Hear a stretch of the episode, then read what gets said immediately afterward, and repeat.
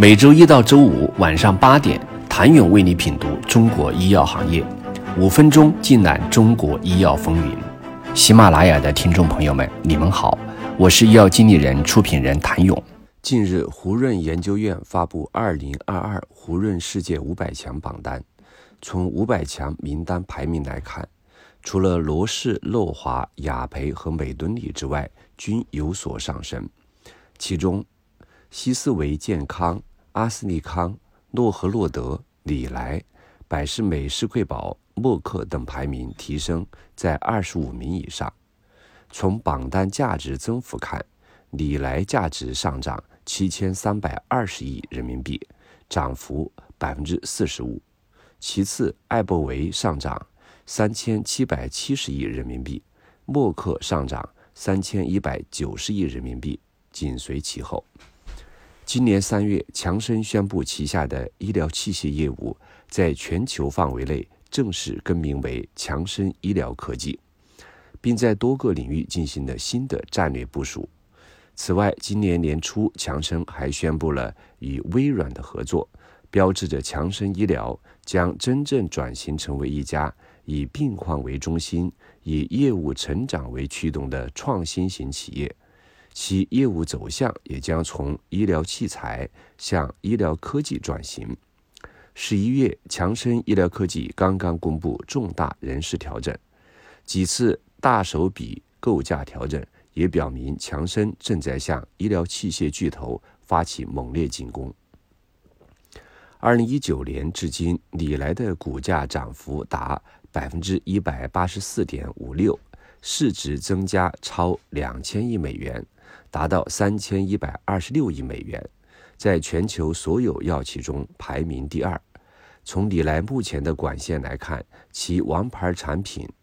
杜拉糖肽上半年销售三十六点五三亿美元。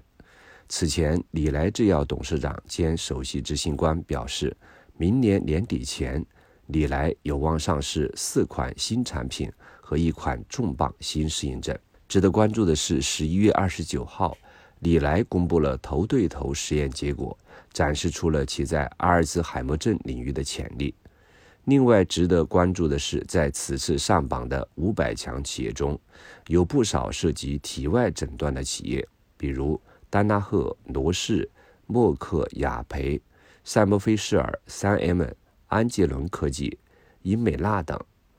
过去几年，新冠检测业务使得众多体外诊断检测药企规模急速膨胀，带动了整个行业的景气度上升，使得行业内具备较多投资机会。随着市场波动强的新冠检测时代落幕，体外诊断行业接下来将进入产品为王的时代。迈瑞和恒瑞作为医疗器械和医药领域各自的龙头，都被认为是最有可能成为中国医药行业最先迈入万亿俱乐部的企业。二零二一年一月，恒瑞市值达到历史巅峰的六千二百亿，相对于一年前市值上涨了百分之五十。当时不少人都乐观地认为，中国医药将在不远的将来迎来本土第一家万亿市值的药企。但自此之后，恒瑞股价一路下跌，跌至今年收盘，恒瑞股价收于三十八点八八元，总市值两千四百八十亿。不过，孙培阳在内部会议上曾经表示，企业发展有其自身节奏，他不会根据二级市场的节拍。更不可能天天看股票的波动来经营。中国医药企业研发投入低是一个不争的事实。以中美各自的龙头来看，强生和恒瑞十倍的市值差背后是近二十倍的研发投入差距。但曾有投资人表示，公开数据显示，医药公司研发投入几乎每年都在上涨，预期在十年后。A 股医药上市公司研发费用可能会突破万亿，因为除了研发发展没有其他捷径。其实，A 股的公司靠研发推动的创新药市值过万亿只是时间问题。全球最大的医药企业强生市值从一千亿美元到四千亿美元经历了二十年，但恒瑞从一千亿到四千亿只用了五年时间。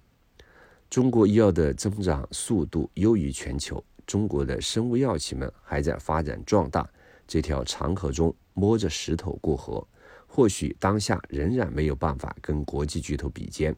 但随着整个医药行业创新意识的彻底觉醒，中国真正具有创新能力的企业总会浮出水面，站上潮头。谢谢您的收听。想了解更多最新鲜的行业资讯、市场动态、政策分析，请扫描二维码或添加医药经理人微信公众号“医药经理人”医药行业的新闻与资源中心。我是谭勇，明天见。